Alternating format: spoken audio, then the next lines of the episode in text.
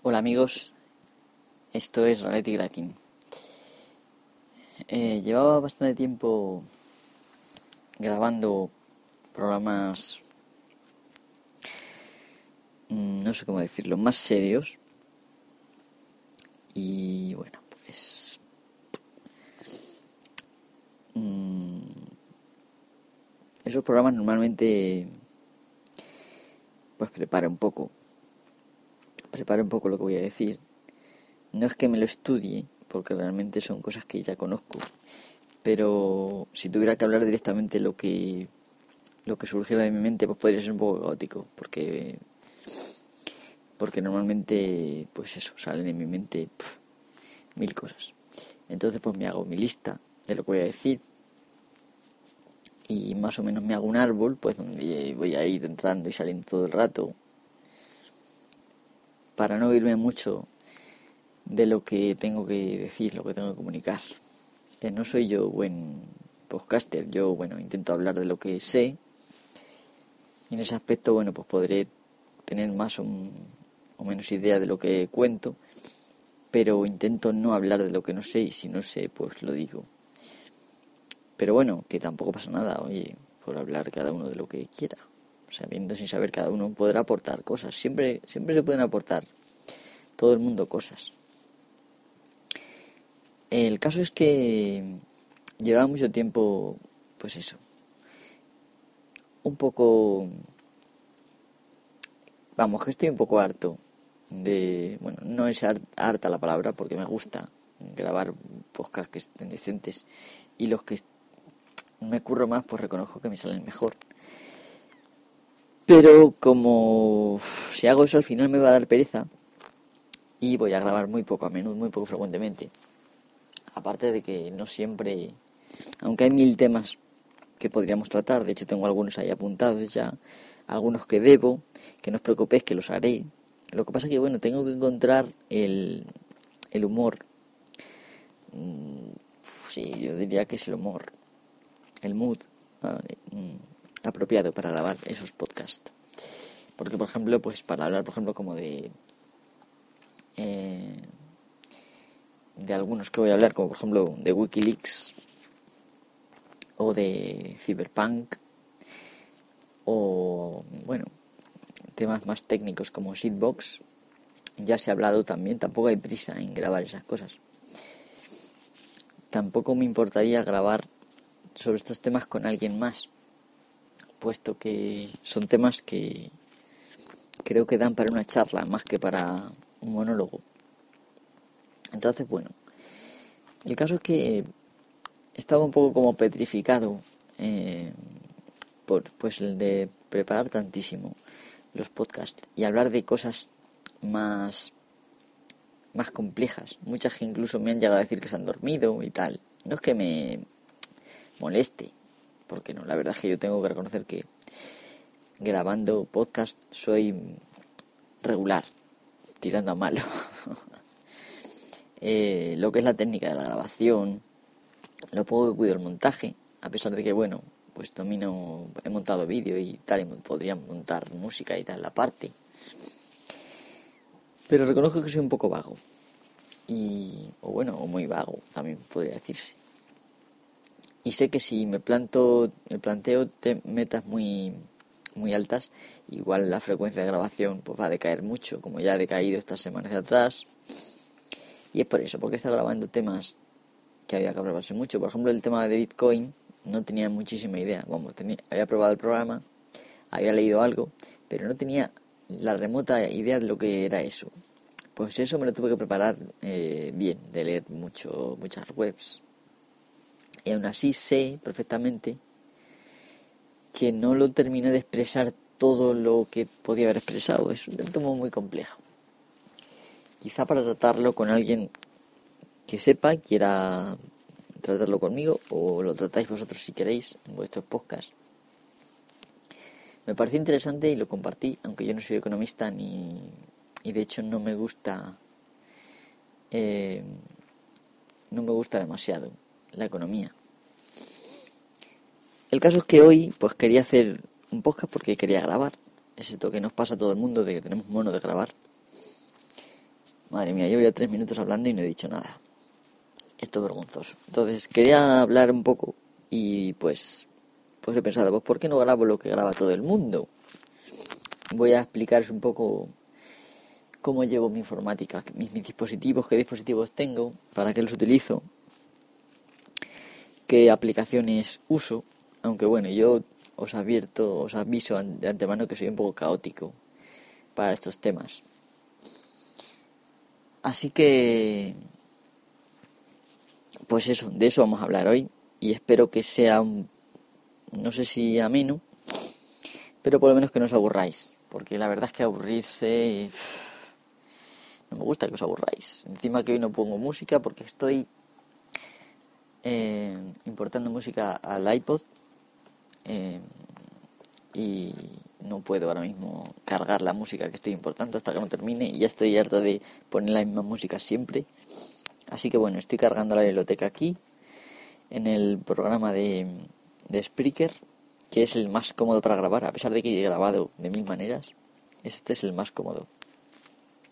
Para ponerte a grabar y olvidarte, que es lo que realmente ¿Veis? Hago cosas que yo mismo predigo que no deberían de ser así. Por ejemplo, digo que es mejor complicarse la vida para aprender que no usar aplicaciones que te tontifican. Bueno, pues ahora mismo me estoy tontificando porque estoy, pero bueno, es que me apetece grabar y reconozco que es comodísimo eh, la aplicación de Spreaker para iOS.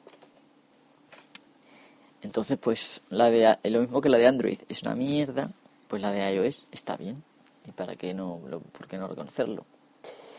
Entonces, eh, pues voy a hablar un poco aquí, con tranquilidad, como si fuerais amigos míos, que de hecho algunos de los que me oís, pues casi casi que lo sois, eh, y los que no, pues haceros la idea de que, de que, bueno, de que, a lo mejor no como a nadie, que podemos hablar de lo que sea. Últimamente en Twitter he estado un poco alterado, ya llevo bastante tiempo alterado. Pero luego en mi vida diaria no penséis que estoy así. Es que me sacan de quicio momentáneamente por temas. Eh, y pues yo qué sé. Hoy, por ejemplo, anoche estaba testeando en mi aplicación. Bueno, es un pequeño programita. Tampoco vamos a decir que es grande porque es un, un programita muy pequeño. Un cliente de Twitter que he escrito hace poco le he creado un pequeño interfaz gráfico porque hasta, hasta entonces funcionaba en modo línea de comandos y permitía básicamente pues leer los, los tweets de los demás y tuitear por línea de comandos. Eh, el programa de tuitear por línea de comandos, que todavía lo conservo, simplemente tuitear sin leer nada, está bien porque en un momento dado tienes ganas de mandar un tweet y en, en un comandito de la consola de Linux de GNU Linux.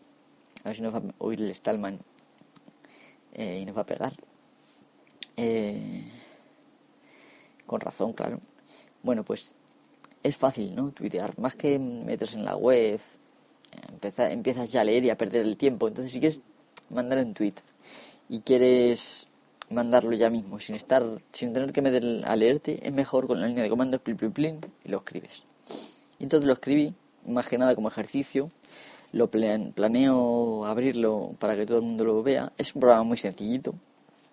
Pero ya me empecé a complicar la vida porque empecé a meter en, una encriptación muy básica. Lo puedo ampliar cuando quiera. Pero de momento nadie me ha entrado al trapo a intentar descifrar. Y eso que es facilísimo, facilísimo, facilísimo. Pero bueno.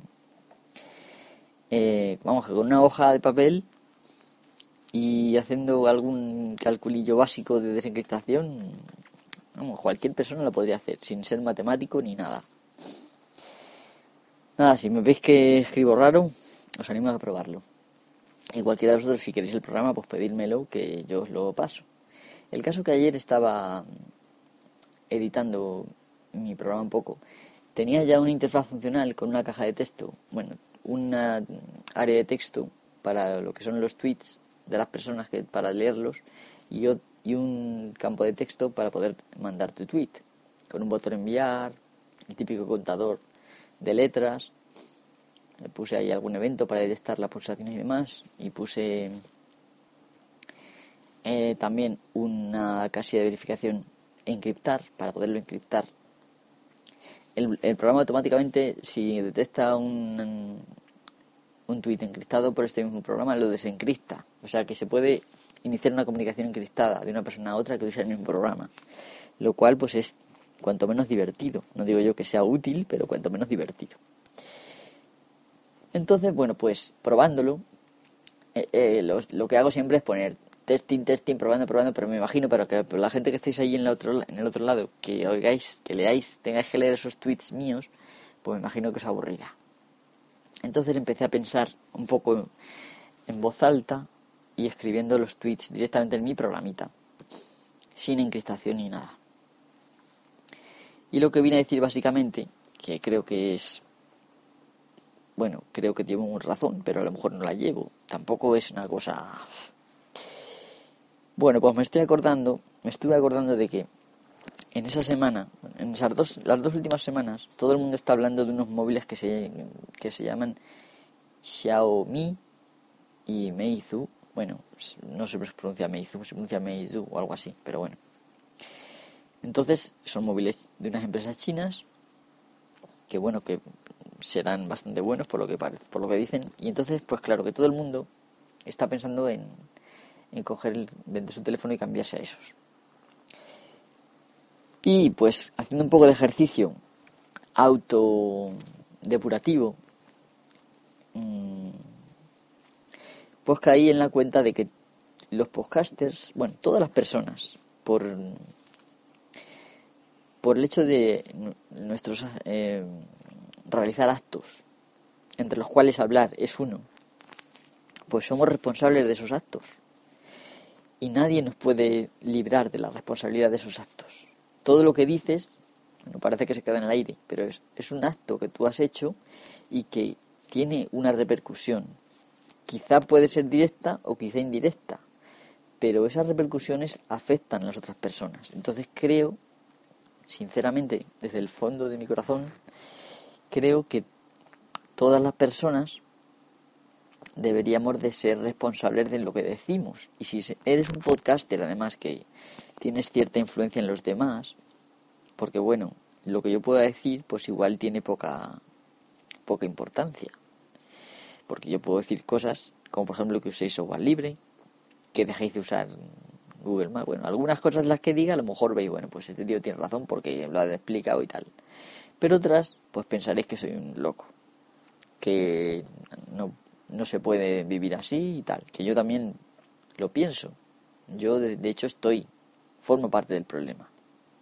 No soy eh, un ente puro que no se mezcle. No, no, yo estoy mezclado en la vida diaria de todo el mundo y como tal estoy en una sociedad consumista, eh, capitalista, cada vez más deshumanizada y pues también soy parte del problema. Y puedo decir en cualquier momento barbaridades de las cuales, pues claro, no quisiera hacerme responsable, pero hay que hacer, hay que apechugar con lo que uno ha hecho y mantenerlo.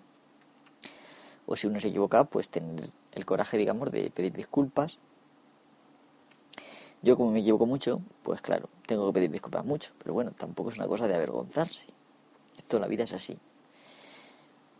Y bueno, pues lo que tú quieras que los demás hagan contigo, empieza a hacerlo tú mismo. Entonces, hablando de estas reflexiones, pues claro, no era una puya a nadie en absoluto. Yo simplemente dije pues que como los podcasters tendríamos, sobre todo algunos, no, no todos, porque hay, hay miles, bueno, yo no sé cuántos habrá, la verdad, pero muchos podcasters entre España Estados Unidos, bueno, millones probablemente. Hay algunos pues que tienen miles de seguidores, a lo mejor estamos hablando de, de pocos miles de seguidores, pero vamos, yo creo que hay gente con influencia que lo que dice la gente se lo toma en serio y le sigue. Hombre, yo comprendo que también el hecho de que una persona escuche algo, por ejemplo, y se suicide, pues yo qué sé, no te vas a sentir responsable. Si lo que has hecho tú tampoco era para eso, pero bueno, eh, sí creo que podríamos tener un poquitín más de prudencia, mm, un poco de prudencia y tratar con algo de cuidado las cosas, porque no deberíamos eh, agravar el problema del consumismo. Hay un consumismo brutal. Eh, se producen a diario muchísimas tonterías. Entre bolsas que muchas son para tirarlas, entre bolsas, botellas de plástico, eh, bolsas de plástico, eh, frascos de plástico de diferentes colonias que luego van por la basura, mucha gente que no recibe, en fin, muchas tonterías que se hacen, entre ellas los móviles, por ejemplo, los terminales, las tablets. Que bueno, que sí, que entre, entre nosotros lo que solemos hacer es venderlas Luego está el que las mete en un cajón y se olvida de ellas. Y luego está el que directamente lo tira a la basura cuando pasan los años. Entonces todo eso es energía y materias primas que se han gastado. Y si continuamos comprando al ritmo vertiginoso que lo estamos haciendo, pues obviamente el mundo va a llegar un momento que no va a ser sostenible. Porque se van a gastar más recursos de los que somos capaces de, de, extraer de la tierra. Entonces, eh, no sé, yo pienso que hay que intentar hablar de cosas, no no hablar de los móviles que salgan, porque igual a mucha gente le resulta interesante. Pero no sé, la verdad es que no tengo la solución, pero tampoco era un comentario mal, mal pensado, ni, ni iba dirigido especialmente contra nadie. Es simplemente un poco una autorreflexión. Y eso que yo hablo un poco de tecnología, así de comprar cosas y tal. Pero bueno, alguna vez también lo he hecho. Entonces, bueno, tampoco pasa nada, ¿no? Pero en general creo, en general, todos los podcasters deberíamos hablar más del uso y menos de un determinado aparato. Y que cada uno vea su necesidad. Bueno, y llevo ya un huevo de tiempo hablando y no he dicho nada de lo que iba a decir. Pero bueno, me perdonaréis, me imagino, esta esta, digamos, este paréntesis. Pero es que ha pasado esto. Entonces ha habido gente, pues que se ha, no, se, no, es que se haya sentido aludida, sino que ha saltado. Eh, no voy a mencionar porque tampoco merece la pena. Eh, pero vamos, que tampoco le guardo especial rencor ni nada. Eh, sí es verdad que a esta persona la he bloqueado. Bueno, he bloqueado a dos, pero es porque no quería mm, en este momento. Mañana seguramente, vamos, no, mañana los desbloquearía los dos. Si me dejan de seguir, pues ellos verán, ¿no? Pero yo lo que no quería era seguir hablando del tema, a pesar de que decían que se retiraban. Porque no merecía la pena, es que no llegamos a ningún punto de conexión. Yo tampoco era un pensamiento tan radical lo que estaba diciendo. Entonces, bueno, eh, pues eso. Vamos a empezar ya con lo que es el tema de hoy, que me parece que no sé si os interesará o no, pero bueno, voy a describir un poco mi vida.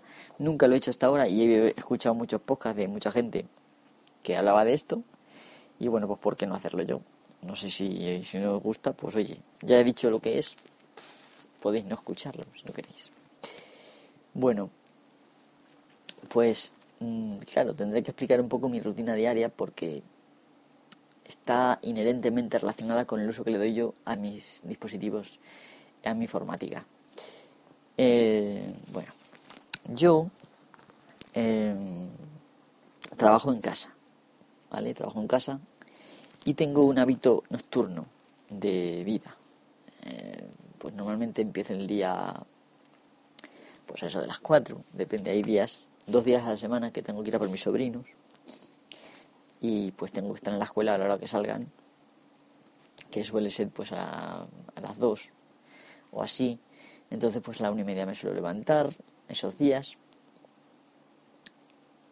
y para ir a por ellos. Y el resto de los días pues me suelo levantar a partir de las, yo diría a partir de las dos y media, tres, mm, y hay días incluso que más tarde, hasta las cuatro diría que casi todos los días a las 4 es cuando ya estoy metido en, faena de algo. Entonces, a esas horas lo primero que hago es encender el ordenador. Tengo un PC que es un, un i7 con una placa base de Intel que eh, acaban de salir los i7, no sé si es la primera generación o la segunda, y entonces pues la única placa que funcionaba era una específica de Intel y fue la que me tuve que comprar. Entonces es una placa de estas que permiten una velocidad de no sé si son 16.000 sí, de la, memoria son 1666 lo que permite eh, megahercios. Y con la placa pues hay cosas que pero vamos la, la tengo configurada a 1200 o 1400 no me acuerdo la misma exactamente pero bueno carece de importancia. Tengo un i7 con un disco duro de bueno tres discos duros el primero el principal que es un disco duro de un tera y medio que es donde tengo instalado Linux Mint luego tengo otro que es eh, de 300 gigas que está Windows 7 de 64 bits. Y luego tengo uno pequeño de 160 gigas donde tengo Ubuntu que era el que yo usaba antes. Eh, hasta hace escasamente tres semanas el disco primario de un tera y medio lo tenía dedicado a Windows 7 de 32 bits que era mi sistema principal durante bastantes años ya. Bueno me lo compré en 2010 este ordenador en octubre o así y me lo compré pues porque se me estropeó el otro. El otro funcionaba bastante bien. Me lo había comprado no sé si en 2006 o en 2007, pero en 2010 funcionaba bastante bien porque me suelo comprar ordenadores de bastante potencia. Me los hago yo, bueno, me los hago yo. Compro las piezas que a mí me gustan y me lo monto yo. Lo tardo unas dos horas así en montarlo porque no suelo montar muy a menudo. Y me tomo mi tiempo, pero bueno, ese momento es que lo vivo porque me gusta dejar los cables bien puestos, lo que puedo. Suelo incorporar refrigeración, pues importante. En este caso el micro se me calentaba bastante y tuve que meterle una especie de radiador que lleva refrigeración por agua. Luego la tarjeta gráfica es una tarjeta gráfica un poco antigua, ya eh, es una Nvidia GTX 8800 una Nvidia GeForce 8800 GTX, perdón. Y bueno, tiene 750 megas de, de, DDR3, me parece que es. Pero bueno, funciona bastante bien. Está un poquito, porque era la que tenía en el antiguo, os tendrá a lo mejor un par de años más del que el ordenador este, 5 años. Pero la, la tarjeta ha estado bastante explotada porque a mí me gusta mucho jugar al, me gustaba, bueno, hace tiempo que no lo uso. Pero me gustaba mucho jugar al Flight Simulator de Microsoft. Oh, sí, de Microsoft. Em, me gustaba mucho. Em, he volado en, en el IBAO bastantes veces y bueno, es interesante y divertido. Tengo mi joystick, tengo las palancas de control estas también a medida. Y me gusta mucho lo que es pilotar aviones de simulación, pero en plan serio. Y bueno, entre ese juego y otros que he jugado, de estos de que requieren aceleración 3D a bastante potencia, pues está un poquito tocada. Está un poquito tocada. Así que bueno, ahora mismo no le doy mucha tralla. Pero vamos, sigue dando, sigue dando el tipo esa tarjeta. Y bueno, eh, en lo que más uso, eh, porque me paso el día, casi todo el día en casa, casi todo el día estoy aquí, pues claro, trabajo en casa.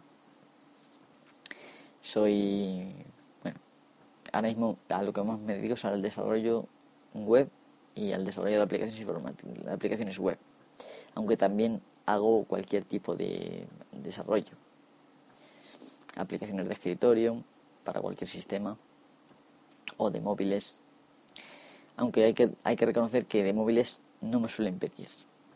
Pero vamos, he hecho alguna y si tengo que hacer, pues la hago. No hay problema. Yo, como dije, soy programador de sistemas y me gusta mucho, pues, reinventar la rueda a veces y usar mis propios inventos, más que librerías de otros que no sabes muy bien siempre cómo funciona. si son de código abierto y tal, son software libre, perfecto. Pero muchas no son. Así que bueno, quitando algunas que ya sé desobradamente que funcionan muy bien, pues pues bueno, pues vamos que me divierto bastante programando y el PC, como os digo, es lo que uso pues prácticamente de 4. Lo primero que hago cuando enciendo el ordenador es mirar el correo, porque siempre tengo algún correo de, del trabajo, de mis clientes, y luego pues suelo mirar un poco las noticias, como un poco, y después de comer normalmente pues a eso de las seis y media, cinco y media según, según el día. Me suelo tomar café con los amigos. Y pues los cafés pueden durar 10 minutos o pueden durar dos horas. Tampoco, tampoco pasa nada porque como soy mi propio... Bueno, siempre hay que responder ante, ante alguien, pero en principio soy mi propio jefe. Mientras que yo mantenga un poco mis compromisos, pues me dan un poco de libertad. Eh, bueno, el horario mío normal es este, de tarde. Cuando vengo de café, pues sigo con el ordenador y suelo estar pues hasta las 6 de la mañana, casi siempre. Algunos días incluso me dan a las 7, pero bueno, me suelo tener a las 7 ya en la cama. Entonces, en, ahora mismo el sistema principal que estoy usando es Linux Mint.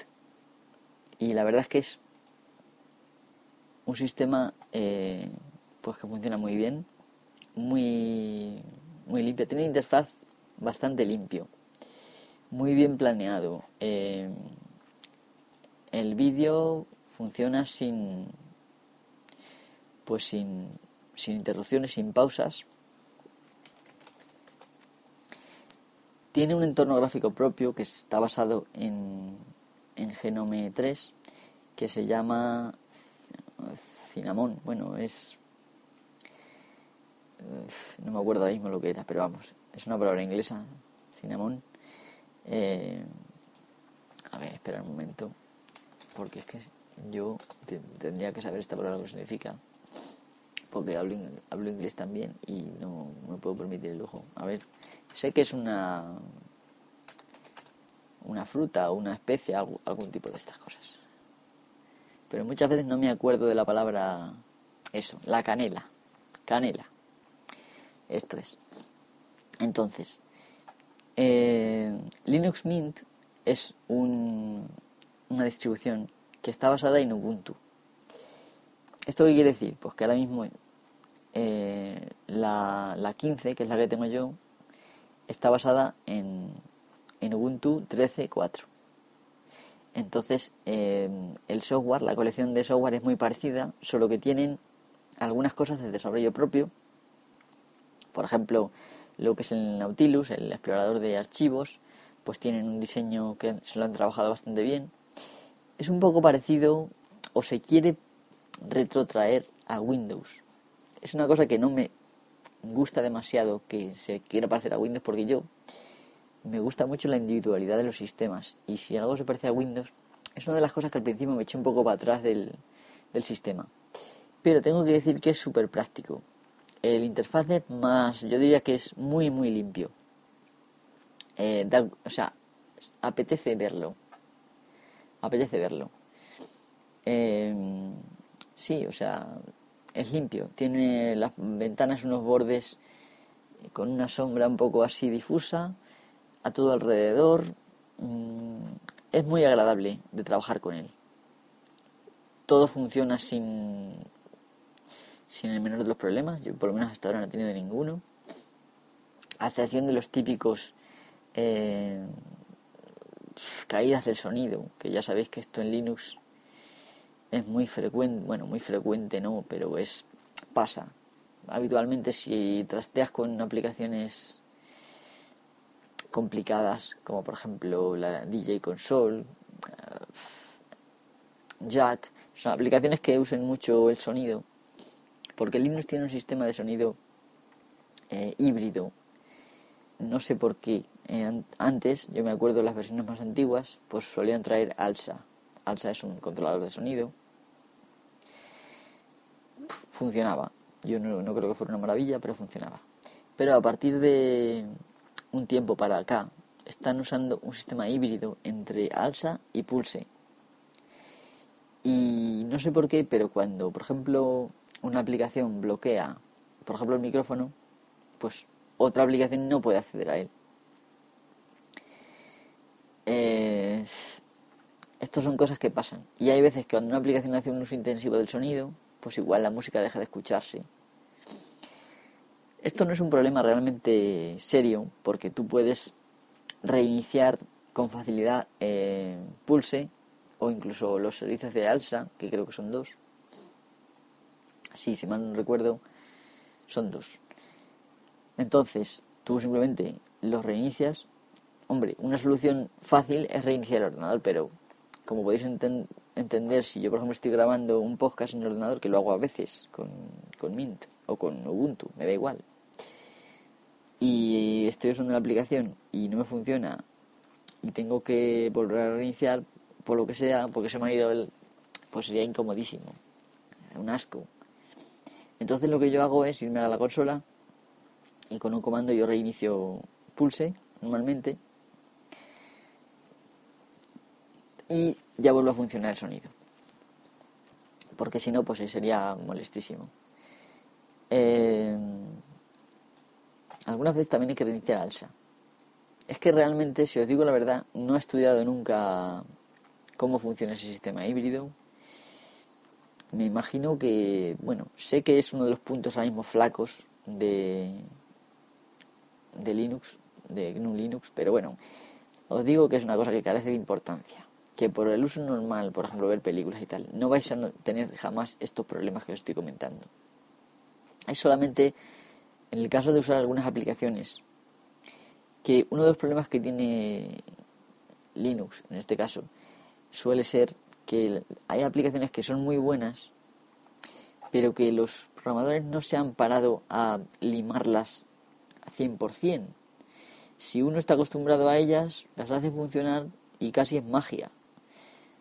Pero no están pulidas, por ejemplo, como las de Windows en su mayoría, bueno, porque hay de todo también. Entonces, bueno, eh, ¿qué os decía? Que llevo media hora hablando y se me va a acabar esto y voy a tener que grabar otro podcast hablando de lo mismo. Bueno, pues por ir terminando, porque esto no sé si me deja grabar 45 minutos, voy a terminar de hablar un poco de las diferencias entre Ubuntu y Linux Mint. Eh, pues eso, la diferencia principal es la elección de, en toda distribución de, Linux, que ya sabéis que es GNU con Linux, es la elección de los paquetes de software que tú metes en la distribución. Simplemente esa es la, la mayor diferencia. En el caso este, como una deriva de la otra, porque básicamente Mint es Ubuntu, pues obviamente hay muy poquita diferencia. ¿Qué diferencia hay? Pues por ejemplo el interfaz que es Cinnamon, Canela. Luego se han currado, eh, como he dicho, el explorador de archivos, o Nautilus, como se suele llamar. Luego tenemos también la implementación de instalación de paquetes, que normalmente siempre se usaba Synaptic, pero como Synaptic es más complicada, digamos, de manejar, no es que sea muy difícil, pero es un poquito más complicada, pues Ubuntu se curra el centro de software y estos han, se han currado una cosa que se llama Mint Install, que bueno, el nombre completo es gestor de software o algo así, que es bastante bueno, pero no llega a ser tan bueno como, como el de Ubuntu. Yo sinceramente el proceso de actualizaciones me gusta más el de Ubuntu. Es más desatendido. Tú le das al botón de actualizar y te olvidas cuando tiene que reiniciar, porque es raro el que tenga que reiniciar, pero algunas veces te pide reiniciar después de actualizar, pues si, se actualicen cosas que requiere, por ejemplo, pasar a un nivel 1 o un nivel S de un solo usuario, pues lógicamente eh, necesita reiniciar. Pero no te fuerza a reiniciar, te deja reiniciar ya. No, no, no. Tú le das al botón cuando quieres. No es como Windows que te dice, se va a reiniciar en 10 minutos. Dele al botón si quiere y tal. Y a los 20 minutos otra vez te recuerda. Esto no. Pero digamos que te, te ofrece más información de las actualizaciones sin tú pedírselo y tienes tú que interactuar con una sobreventana, darle un clic a un sitio. Eh, en la barra de... porque no os lo he dicho, pero Mint eh, es muy parecido a la interfaz Cinnamon a Windows, entonces tiene una barra de tareas abajo, donde tienen la parte de la derecha la bandeja del sistema, es muy parecida a la bandeja del sistema de Windows. Lo que en Ubuntu está arriba, aquí está abajo, más o menos igual de grosor y todo. Y en, la parte izquierda del todo está el menú de inicio, que es un menú muy parecido también a, Windows. Bueno, la configuración es diferente, pero es un cuadrado. Eh, hay categorías de aplicaciones, hay aplicaciones de más uso, están los botones de apagar, reiniciar y tal. Quiero decir que es muy parecido a Windows. Entonces, hay un escudito, igual cuando hay que actualizar, hay un escudito que cuando no hay que actualizar te sale con una flechita, con una V verde, ¿vale? Que dice que está todo ok, y cuando no, pues te sale una especie de icono diferente, pinchas, te sale otra ventana, empieza a cargar el paquete que tiene tal, y al rato ah, tienes que darle un botón. Te salen todas las actualizaciones que tú no entiendes realmente.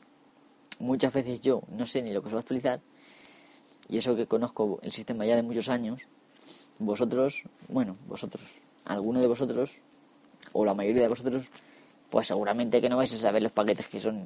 Entonces, ¿para qué te los muestra ahí?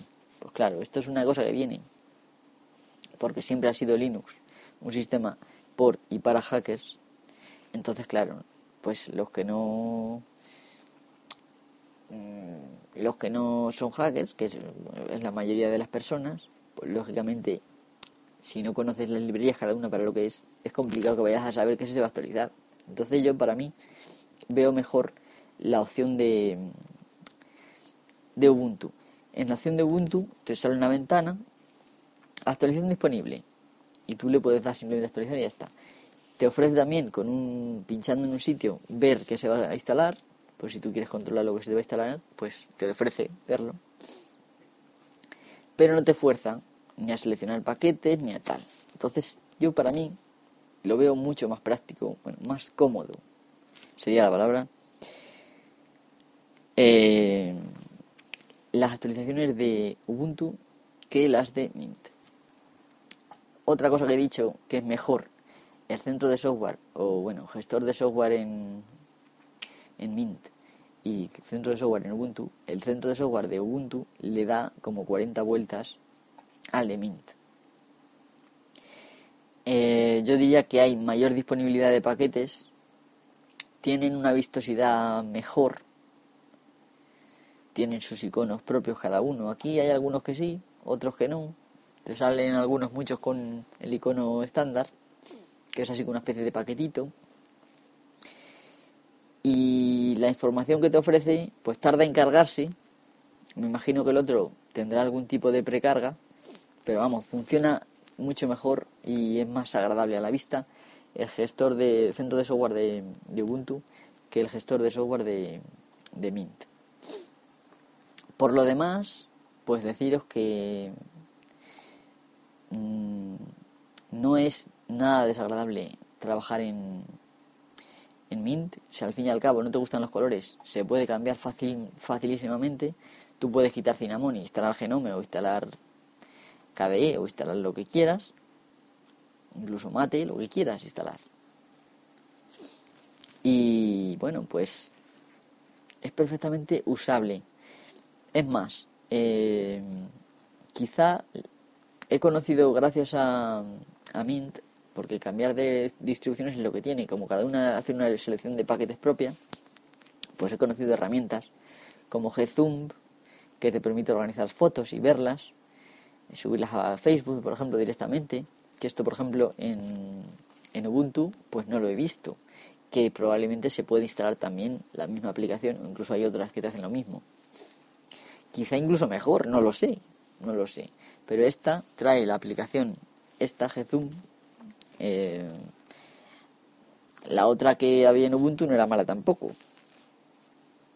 Pero esto te permite incluso redimensionar, por ejemplo, las fotos, que para mí es una cosa que ya tenía hecha con un pequeño script a través de Image Magic.